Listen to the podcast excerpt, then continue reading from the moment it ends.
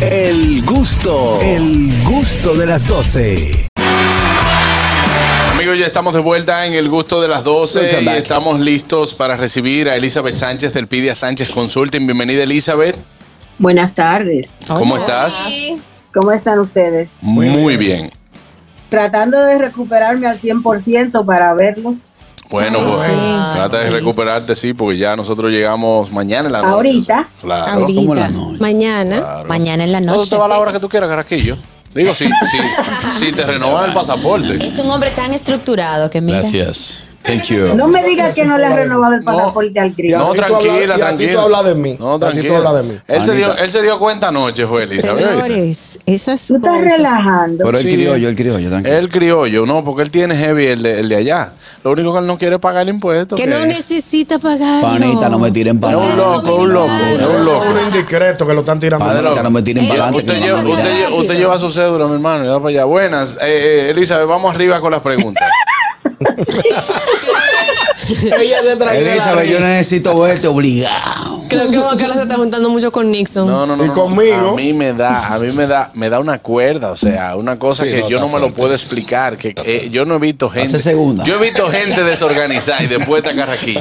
Pase No, yo, yo tengo un máster de gente desorganizada a mi alrededor. Tranquila, yo estoy acostumbrada. Claro, claro. No te preocupes, Ñonguito va también. Yo soy organizado y tú lo sabes. Yo lo sé, yo lo sé. Yo lo que sé es un poquito discreto para gastar.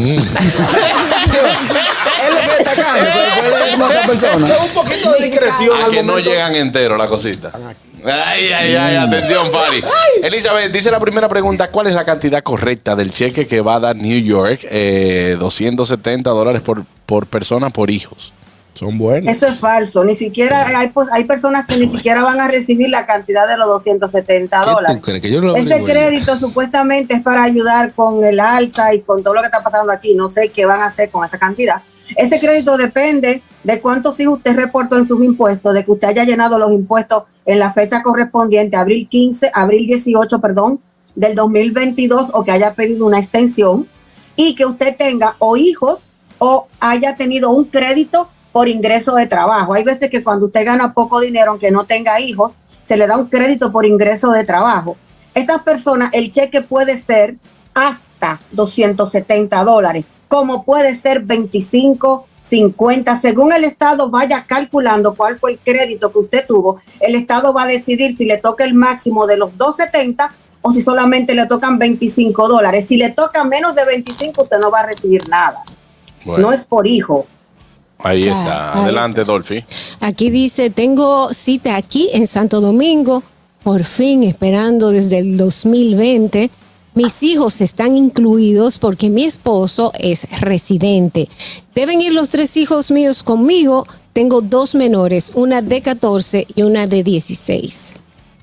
Los dos menores de 14 años no tienen que ir con usted a la entrevista siempre y cuando sea ese caso que usted la pidió un residente y los cuatro que están, usted tres, usted con sus ah, tres hijos, están bajo el mismo SDO número de caso. En este caso, los menores no deben asistir, pero la de 16 sí tiene que ir con ella a la entrevista. Algo que quiero aclarar para los residentes, me vas a regalar dos minutos. Eh, Si usted hizo una petición en el 2019, en julio del 2019, en la categoría esposo pidiendo a una esposa y usted es residente, si sus vecinos, 10 vecinos de su mismo edificio hicieron esa misma petición en esa misma fecha, si la hermana de su cuñado hizo la misma petición en esa misma fecha, a una parte le aprobaron y a su esposo no, eso no quiere decir que quien le está haciendo el trabajo cometió un error. Eso está entre los errores que está cometiendo inmigración que lo están arreglando, eso es correcto.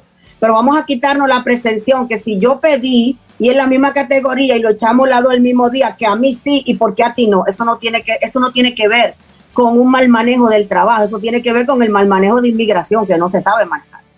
Eh, quería especificar que ella entiende que los menores es una de 14 y una de 16. La de 16 no es menor para el consulado. eh, Para el consulado, entonces solamente la de 14 se tiene que quedar y la de 16 años y la que es mayor de edad, pues tienen que ir ambas. ambas, la que, los que tengan más de 15 años deben presentarlo a la entrevista. Menores de 14, Si, por ejemplo, tú tienes una cita mañana y tu hija hoy cumplió 14, lamentablemente ya no es menor, tiene que asistir contigo. O sea que si tiene 14 tiene que ir, pues tiene que ir los otro. Correcto. Menores de 14 es que no van.